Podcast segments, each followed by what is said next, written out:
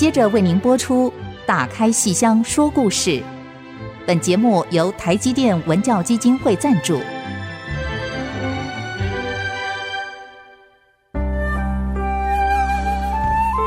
打开戏箱子，看见台上的精彩一刻。戏箱子里还有许多你不知道的喜怒哀乐、悲欢离合。让戏曲专家王安琪、罗世龙和您一起打开戏箱说故事。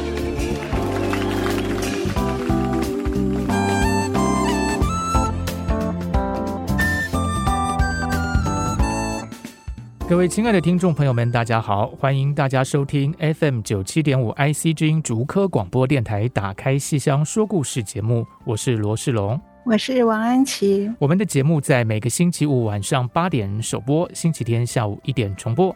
节目也会同步在 IC 之音随选即播、Apple Podcast、Google Podcast 以及 Spotify 同步上线，欢迎大家收听哦。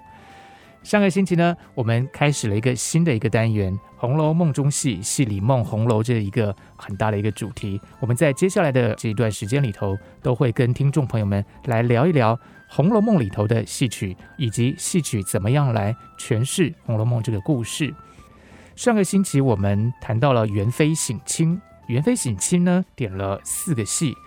上个礼拜我们讲到豪宴，豪宴里头的这个中山狼，它是出自一捧雪这个戏，还谈到了长生殿里头的乞巧哦密室这个这个故事。那另外还有两出戏，我们今天就来跟听众朋友们聊一聊啊、哦。那另外两出呢，一个是汤显祖的《邯邯郸记》里的仙缘，是；还有另外一个就是大家非常熟悉的啊，呃《牡丹亭》里头的离魂，离魂是。那我们就从仙缘开始聊起好了。好，嗯。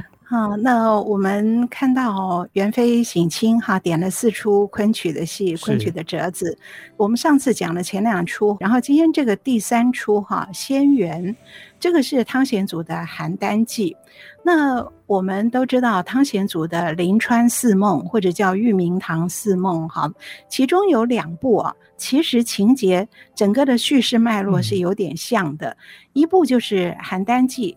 这个《邯郸记》呢是黄粱一梦的故事，那么汤显祖另外一部叫《南柯记》，好，《南柯记》呢是南柯一梦的故事，嗯、所以基本上 就是我们很熟悉的两个成语，好，黄粱一梦跟南柯一梦。嗯、那么这两个叙事模式都差不多，可是它基本上一个是佛教，一个是道教，可是讲的都是人生的虚幻。嗯、那它的整个的叙事就是。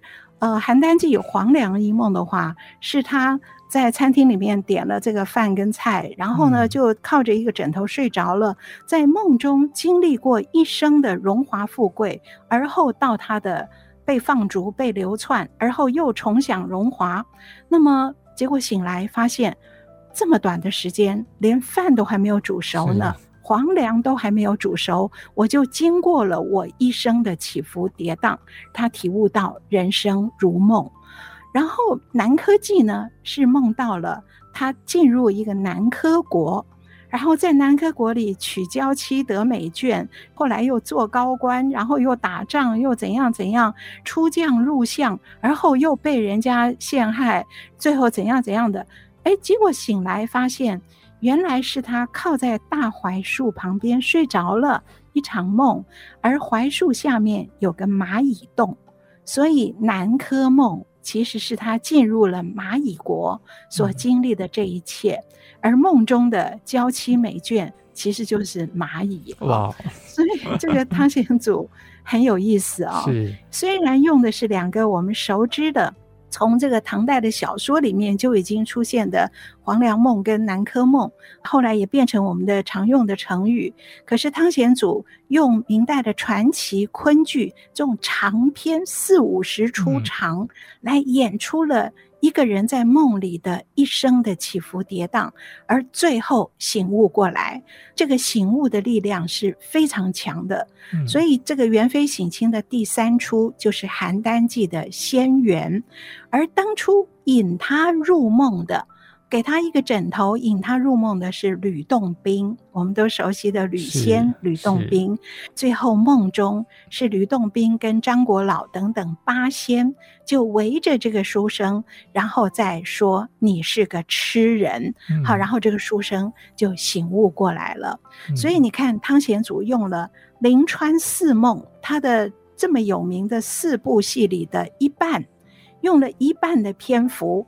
好，一出邯郸记，一出南柯记，用了四分之二，好，就是二分之一的篇幅来讲他对人生的体悟。嗯、而曹雪芹的《红楼梦》呢，也大量的利用了汤显祖的《邯郸记》跟《南柯梦》。嗯，所以我们上一次跟各位谈元妃省亲所点的四出戏。第一出豪宴，好，那我们的重点是说，是豪宴里面演中山狼，所以《红楼梦》里面演这个呢，如同戏中戏中戏，最后他所隐喻的应该是贾雨村者流，好，这些小人在现实世界中的利益的，为了利益而摆出来的嘴脸。那么第二出。第二出，他用的是长生殿里面的乞巧。那么从乞巧，我们不仅看到个人的关系，就是元妃跟杨妃之间的关系，我们更可以放大到看到时间和时间，什么是长，什么是短。进而一步看到什么是死亡，什么是团圆。那么这个是在文学作品里所处理的一个更大的主题。而《长生殿》这部戏曲的名作，跟《红楼梦》这部小说的名著，两部经典都处理了何谓短暂，何谓永恒。所以，我们谈这四出戏是从不同的角度、不同的立场跟视野来谈的。那么今天的这个第三出仙缘，我们可以更放大到汤显祖跟曹雪芹，嗯，好，也就是我们不只看到仙缘这一折这一出，好，在被元妃点了戏以后所体会出来的意思，我们更可以放大到《红楼梦》整部小说。他在讲人生如梦的时候，是有受到汤显祖写《黄粱一梦》跟《南柯一梦》的时候的手法的某种启发，所以通过这种浮生聚散无常而看破世情，由情悟道。嗯，那么如果再进入到元妃点的第四出，点的是《牡丹亭还魂记》里面的杜丽娘之死离魂，那么这一出。从小的地方来看，它是埋伏着、隐喻着黛玉之死，用杜丽娘之死埋伏了黛玉之死。可是我们更可以扩大一个视野，看到的是《牡丹亭》跟《红楼梦》的关系。嗯，那我们这里要先听一下离魂，《牡丹亭》的离魂，就是杜丽娘要死亡的时候。他的这一出戏的一个非常重要的一支曲子《集贤宾》，那么这支曲子呢，如果唱得好的话，尤其是像张继青老师来唱的话，我们几乎把它当作是像白先勇老师就会说，这支曲子呢像是杜丽娘的安魂曲。哇！杜丽娘她在春末的时候游园，而后梦到了柳梦梅，然后。这叫单思成病还是相 思成病？然后 到中秋死亡，所以这出是秋天了。好，所以冷雨敲窗，哈，就如同黛玉一样。他唱的是“海天幽，问冰蟾何处涌”。冰蟾就是月亮嘛，哈，蟾宫，哈，月里的那个蟾宫，折桂的那个蟾宫，哈。海天幽，问冰蟾何处涌。玉杵秋空，玉杵是那个玉兔捣那个呃吴刚哈，他们在捣那个臼哈。是玉杵秋空，凭谁窃药把嫦娥奉？你看他这里提到了月里嫦娥，嗯、所以我们听杜丽娘在将死的时候，她唱的，她看着秋天的秋天的月亮，然后看着月光，她想是谁偷了药。让嫦娥飞到天上的月宫去的。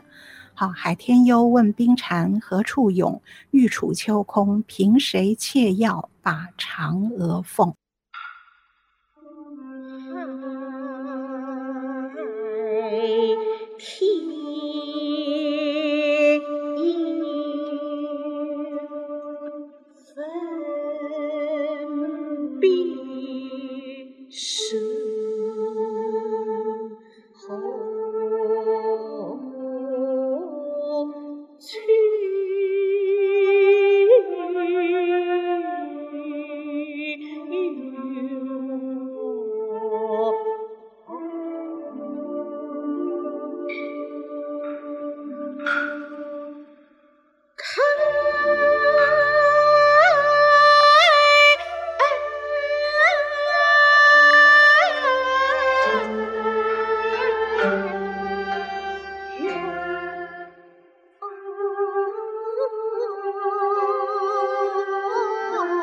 欢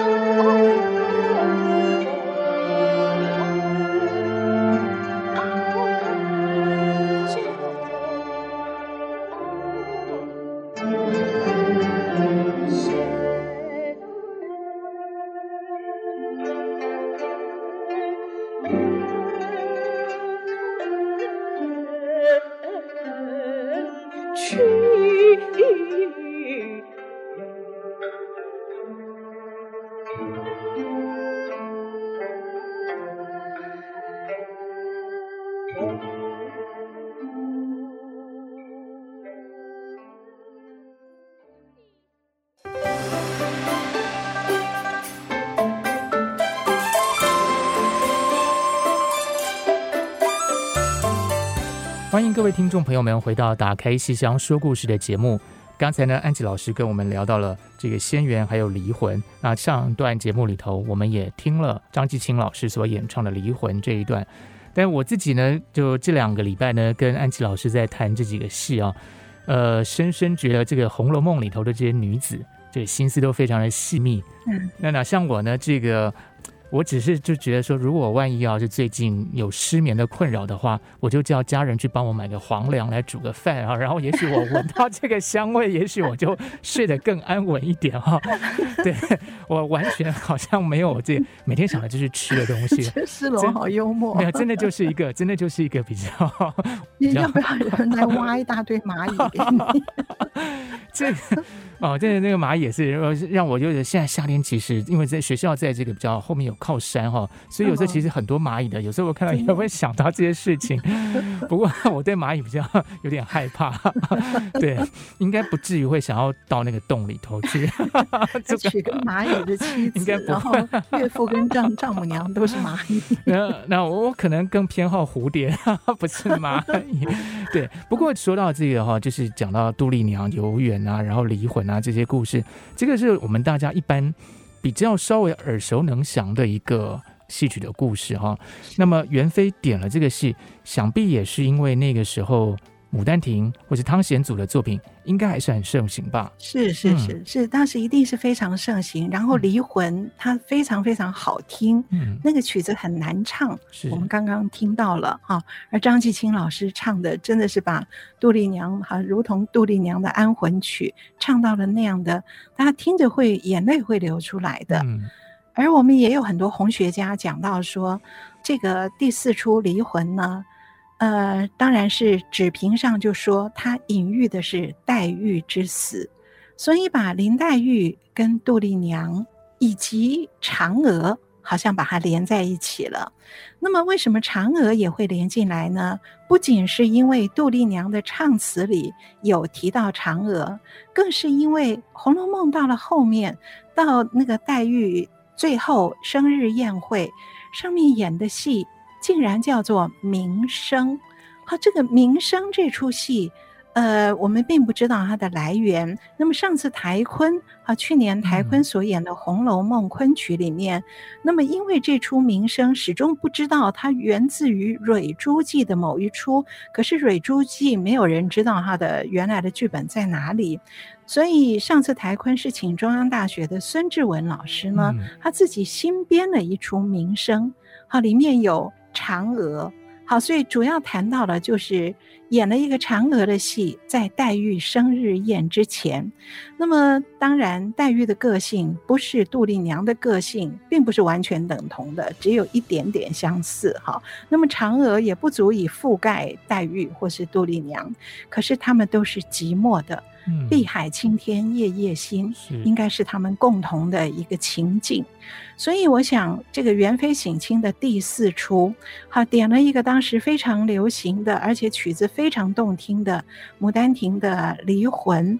我们可以从小的个别的案例里面来说，它隐喻的是黛玉之死。可是我觉得我们更可以扩大视野来看。《牡丹亭》跟《红楼梦》的关系，甚至是汤显祖跟曹雪芹的关系。我记得有些红学家，譬如像康乃馨老师，好，他的《红楼梦》研究非常好。他早早就讲过，《牡丹亭》的游园惊梦那个“园”，就是《牡丹亭园》，嗯，其实放大的就是大观园，还有就是《红楼梦》的大观园，其实就是《牡丹亭》的。放大加深版，哦，我觉得这个讲得非常好。不仅是个别两部文学巨著之间的联系跟关系，而是整个中国的一个文学发展史，也可以说是文化思潮史，是一脉相承的。好，所以《红楼梦》这部小说里面，它的确随时出现汤显祖对人生的看法。通过了邯郸梦的故事，哈，通过了呃南柯梦的故事，而也通过了牡丹亭的故事。那当然，大家对牡丹亭是更有兴趣的。我们记得黛玉葬花，葬花她贺雏归，贺着花雏归来的时候，隔墙传来的就是那个梨香院的这些女伶们在练习唱牡丹亭的游园。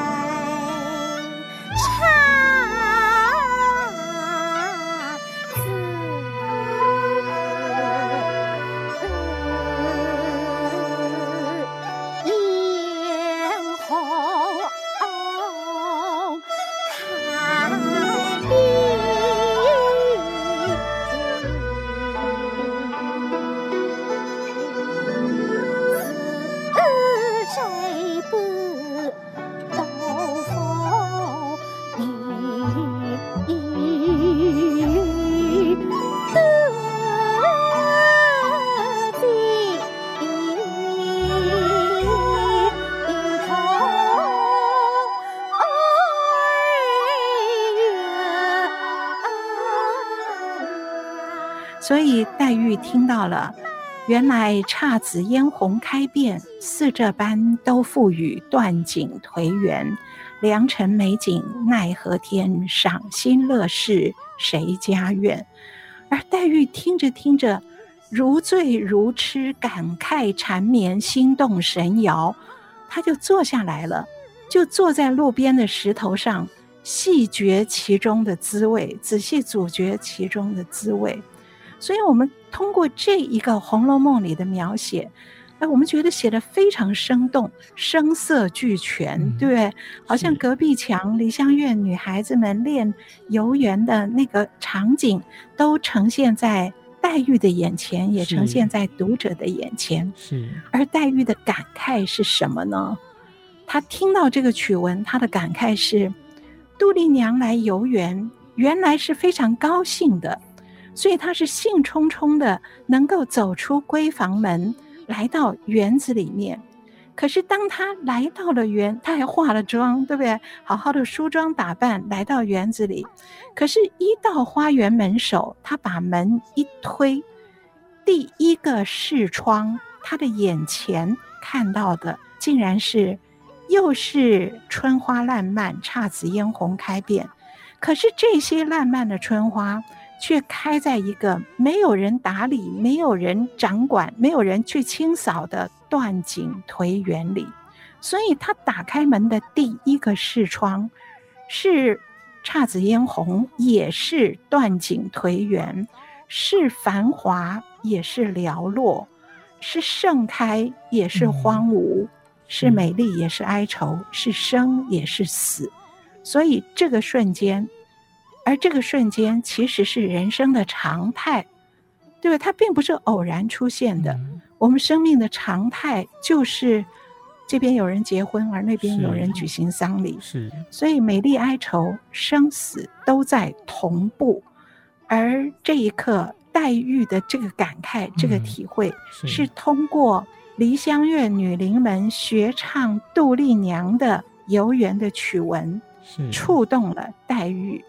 我们仿佛觉得《牡丹亭》放大了、加深了，就是这座大观园，而这种感慨又跟元妃点的四出戏的前面又相关，所以这四出戏还不是个别的意义，而是它四者是可以有纵线的连接的。像我们刚刚讲第二出《长生殿》，《长生殿》的七月七日乞巧，那里面。其实它触动到了时间的感受，啊，所以时间并不是一路往前的，也并不是有什么短暂或长久，而是什么是永恒，什么是是是瞬间，啊，所以什么是生，什么是死，它由时间的长短一路触动到黛玉的这个跟牡丹亭之间的关系，所以。我觉得在《红楼梦》里，我们随时看到的就是这座大观园，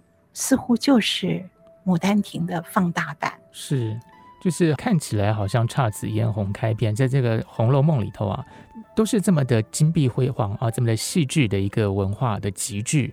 可是呢，在此同时，其实永远都会有一个好像很。怎么形容那个感觉？好像有个暗潮吧，就是让你觉得这个东西美则美矣，好像有点担心它没有办法持久，就好像那些断井颓垣里头的那些繁花似锦一样。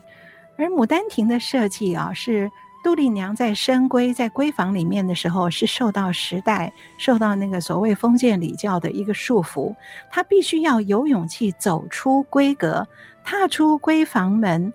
才成为一个走进园子里的女人，走进花园的女人。好，走进花园，尽管这个花园是在自家，可是走进了这个花园，才能够打开心灵，跟大自然、跟青春融合在一起。好，她才能够真正体会到什么是青春。所以，就《牡丹亭》而言，非常妙的是。一定要春香翘课才能够发现牡丹亭。翘、嗯、课哦，我们 这个要跳出常轨。世龙在课堂上不要讲喽。好，上他课堂上讲这个，好像在这个好像没有关系，因为学校里头没有牡丹花，所以呢，翘课也看不到，没有关系。哎，牡牡丹亭也没有牡丹花。哎，对啊，因为时间还不到哈。那所以为什么呢？嗯、我们下一节再讲。嗯，好。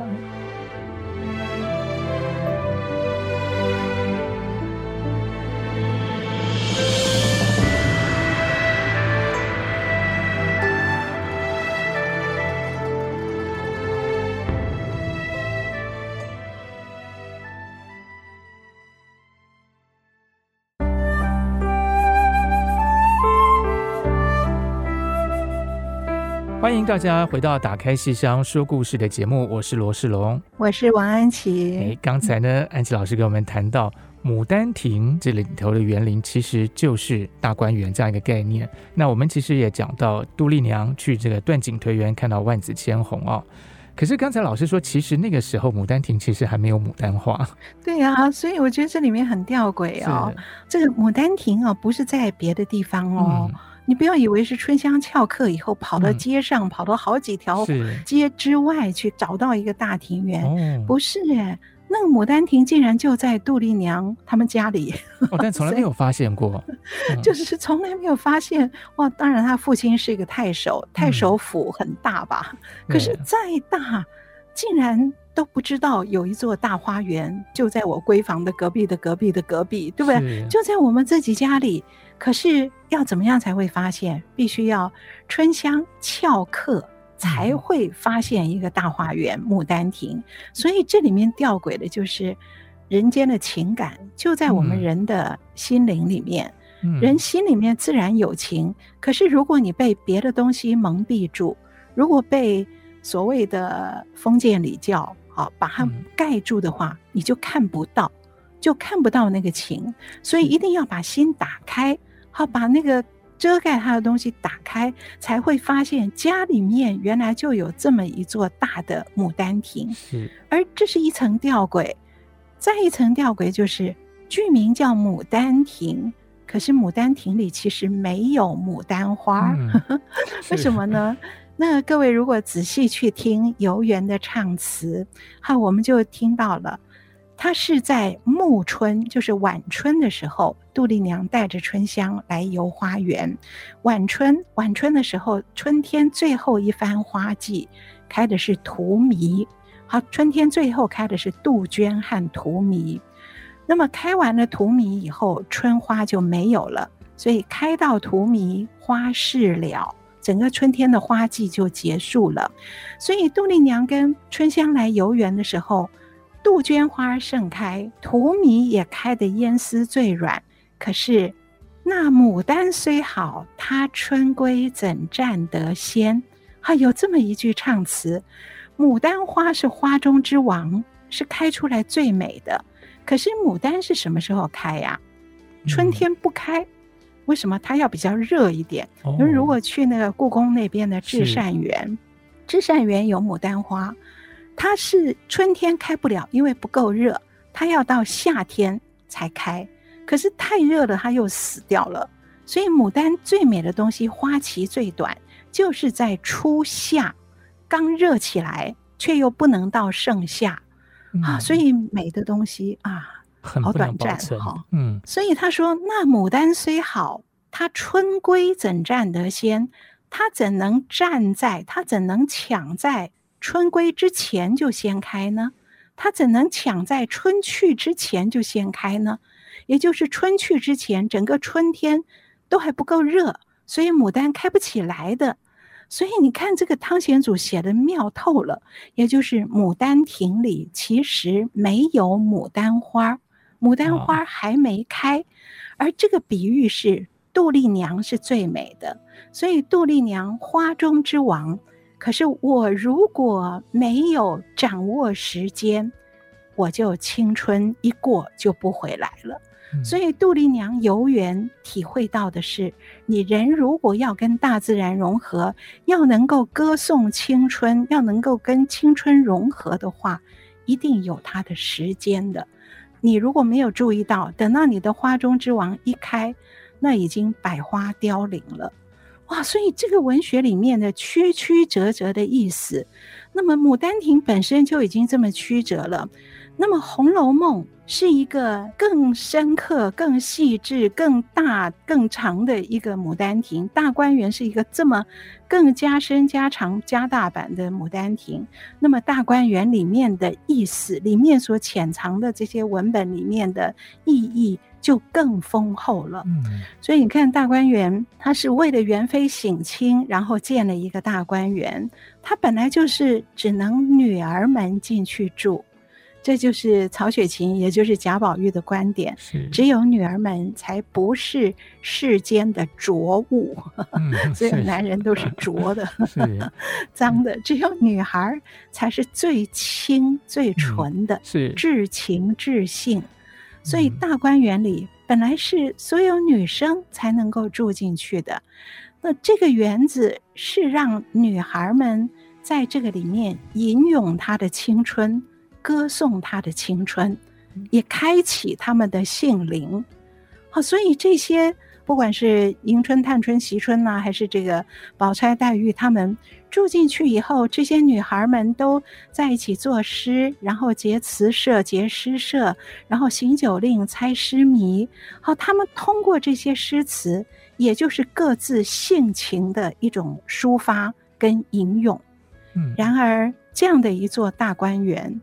本来是为了女孩们能够把她的性灵跟她的青春完全绽放的一个园子，到头来结局却是相反的。嗯，结局却是女儿在此悲，女儿在此愁，女儿在此血泪交融。是，所以千红一哭，万艳同悲。是。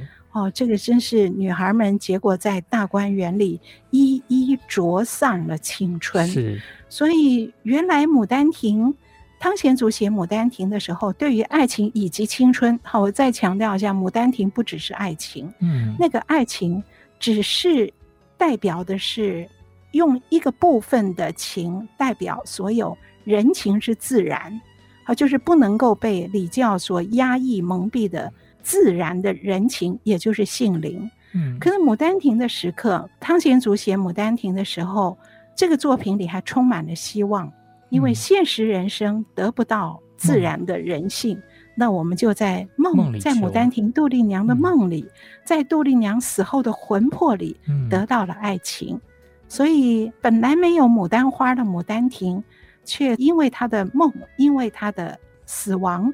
而绽放了最美丽的花朵，可是到《红楼梦》的时候，我们觉得连这样的一种期待，对人生的期待都已经没有了。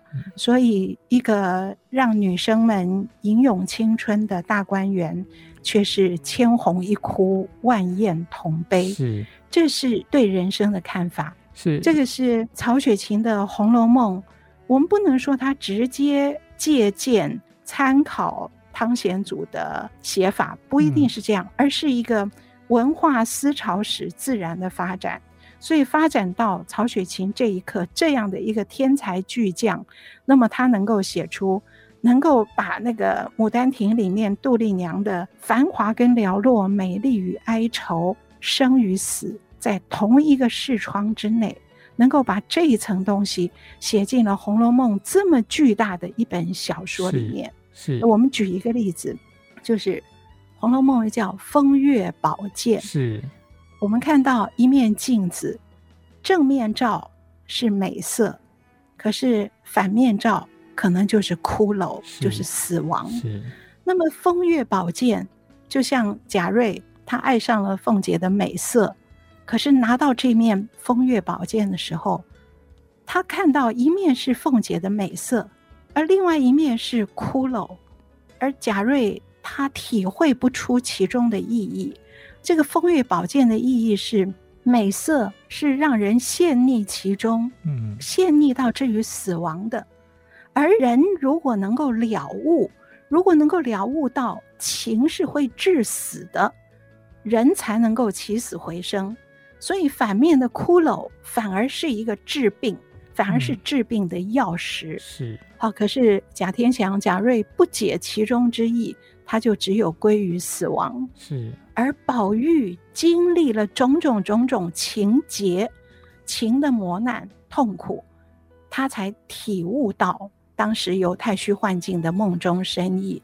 所以风月宝鉴就是一个、嗯、呃姹紫嫣红跟断井颓垣。在同一个视窗之内的，是更加深版，也更深刻，也更大这样的一个描写。是，那听到这边呢，如果我们的听众朋友，你是一个喜欢用社群软体，如果你是一个喜欢玩 IG 发美照、看美图的人哈，那个 IG 就是我们当代的风月宝鉴，你知道吗？上面都是俊男美女，你看越多就越掉在其中。你最好就是把手机翻过来，然后不要不要再去看那些 IG 上面的那些俊男美女了，知道吧？这个就是给我们当代最好的一个启发。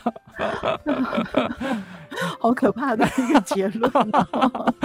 哎、欸，老师，这个其实我就是有这个感觉啊。那个看到《红楼梦》，他比如说那个镜子，什么正面、反面，这个、嗯、那不就是我们现在那个手机这样子看吗？对，就是对。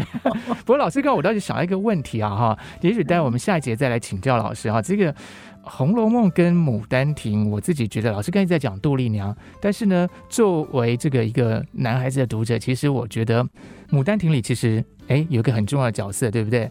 他日得蚌禅功课，不在眉边，在柳边。柳边，这个《红楼梦》里面怎么没有一个柳梦梅呢？诶，也许我们下一节来跟老师来聊聊这个话题好了。我们先稍微休息一下，待会马上回来。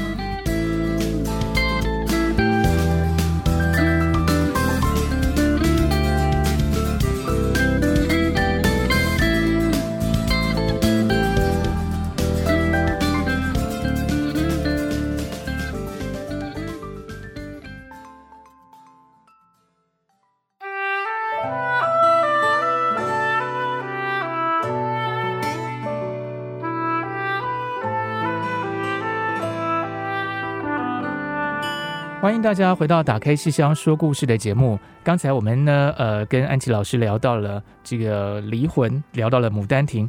那我当时就有一个疑问，就是哈，《牡丹亭》里头很重要的柳梦梅这样一个角色，如果说《红楼梦》这个大观园就是《牡丹亭》里的那个园子的话，那柳梦梅在哪里呢？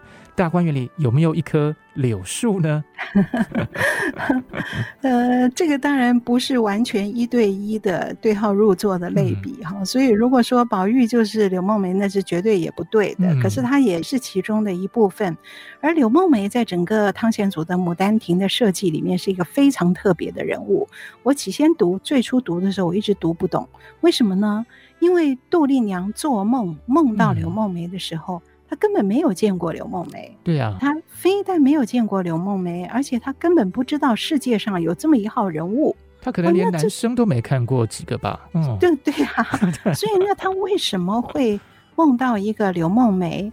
而他死后三年，刘梦梅又真的到他们家捡起了画像啊，然后他的魂魄再来跟刘梦梅幽媾。这个整个汤显祖的设计非常巧妙。后来我们读出来了，读懂了，原来是柳梦梅跟杜丽娘各自做了一个梦。嗯、柳梦梅原来的名字不叫柳梦梅，她原来叫柳春青。嗯，然后有一天她做梦，梦到有一个美人在梅树之下，哈，对她笑盈盈的说：“他年往后，我跟你有姻缘之分。”然后笑嘻嘻的，好，这个这个印象，她醒来都记得。所以他醒来以后，把自己的名字从柳春青改成柳梦梅，因为他梦到了梅树之下有一女子对他说道：“他年我们有姻缘之分。”而后他深情啊，这个一缕深情啊，就追随着这个梦，也就是柳梦梅醒来后，其实他的精神一直在这个梦里面追随着。所以这个戏《牡丹亭》的两个人的梦是梦梦相寻。他就是男生继续做他的梦，而且追到了女生的梦里。所以，为什么杜丽娘在梦中梦到刘梦梅的时候，刘梦梅会说：“一径落花随水入，今朝软照上天台。嗯、我一路追随小姐而来，啊，我找了半天，原来你竟在自己家的深闺里。所以，刘梦梅始终在梦里面追寻他。所以，汤显祖塑造了这么。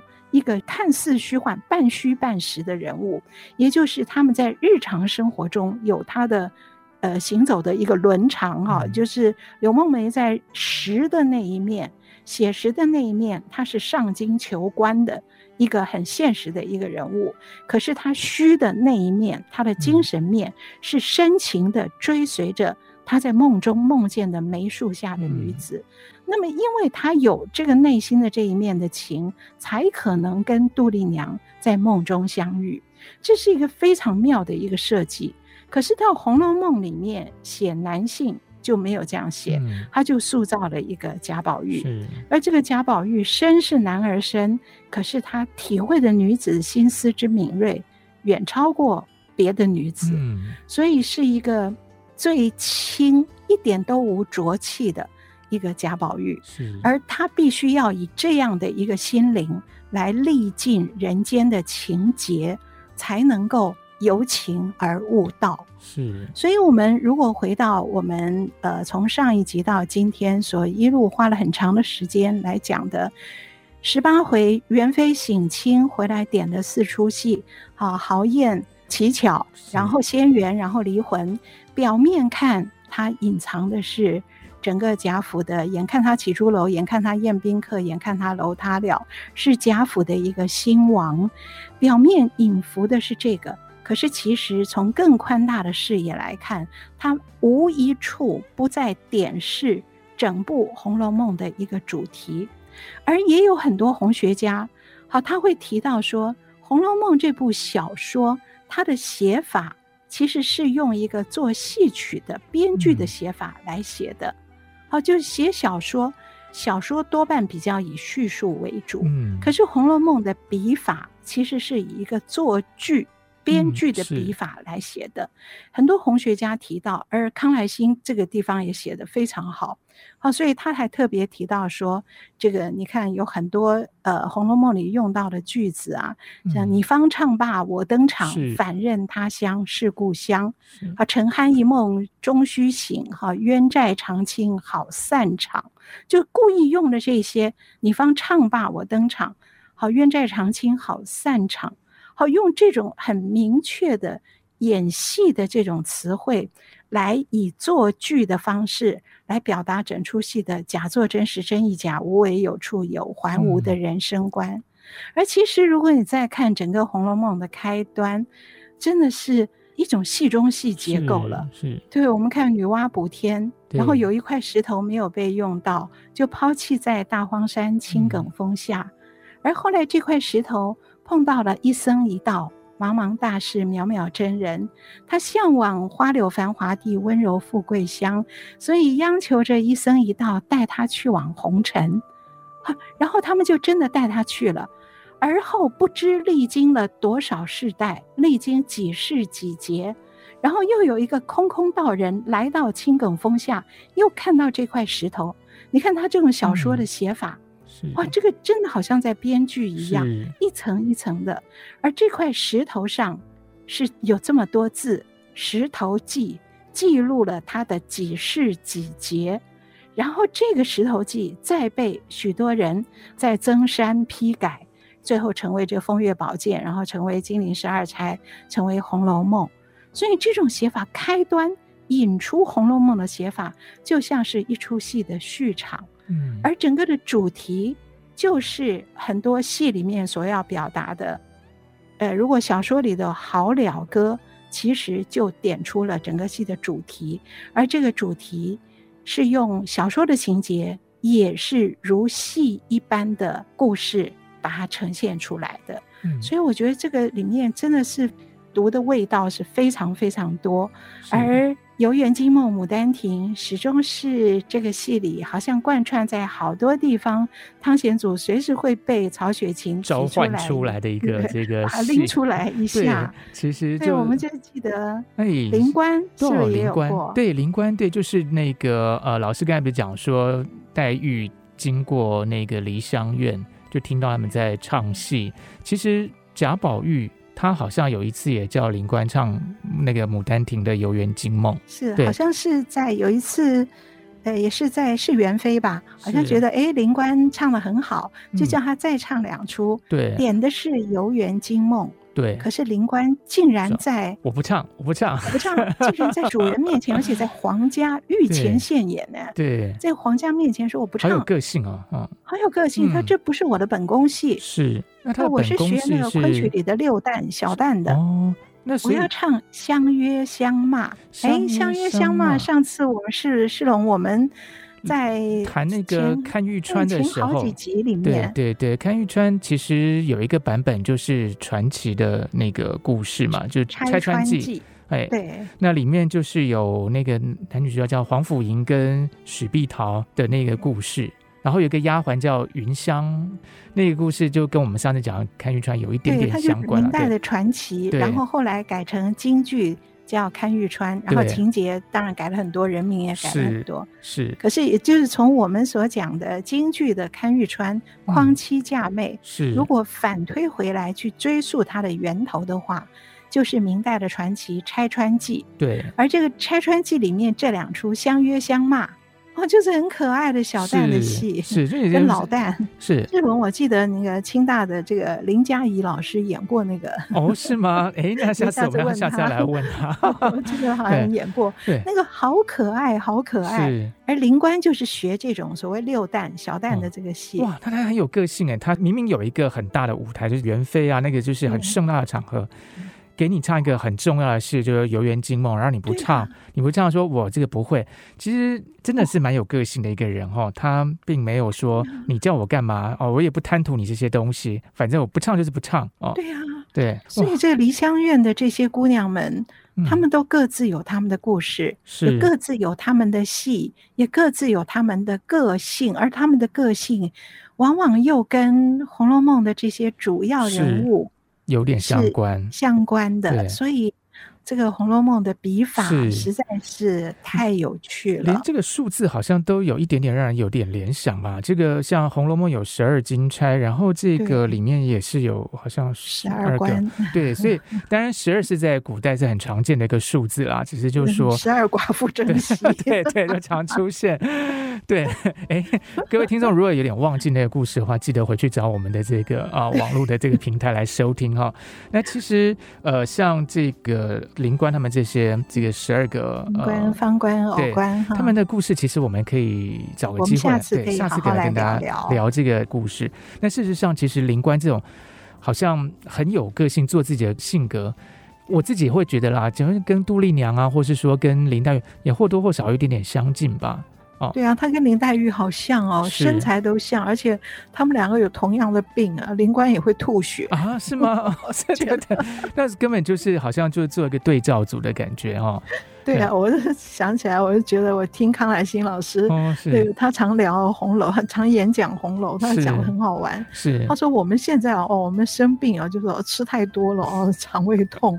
他说那古人都是吐血，嗯、看起来那个吐血比较优雅。啊、我们这吃太多了，胃胀气，就就很不优雅。是是是，好，那这些故事我们就留到下一次来继续跟听众朋友们来聊啊。那这个说不完的红楼，说不完的戏，重点就是呢，如如果你想知道红楼，想知道这些戏，那就一定要听我们打开戏箱说故事，一个又一个的故事要说给你听。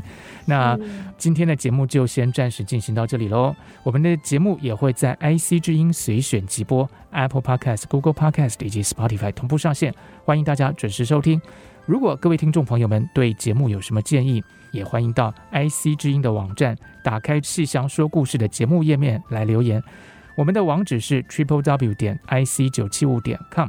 打开信箱说故事，我们下个礼拜同一时间再见喽，拜拜，拜拜。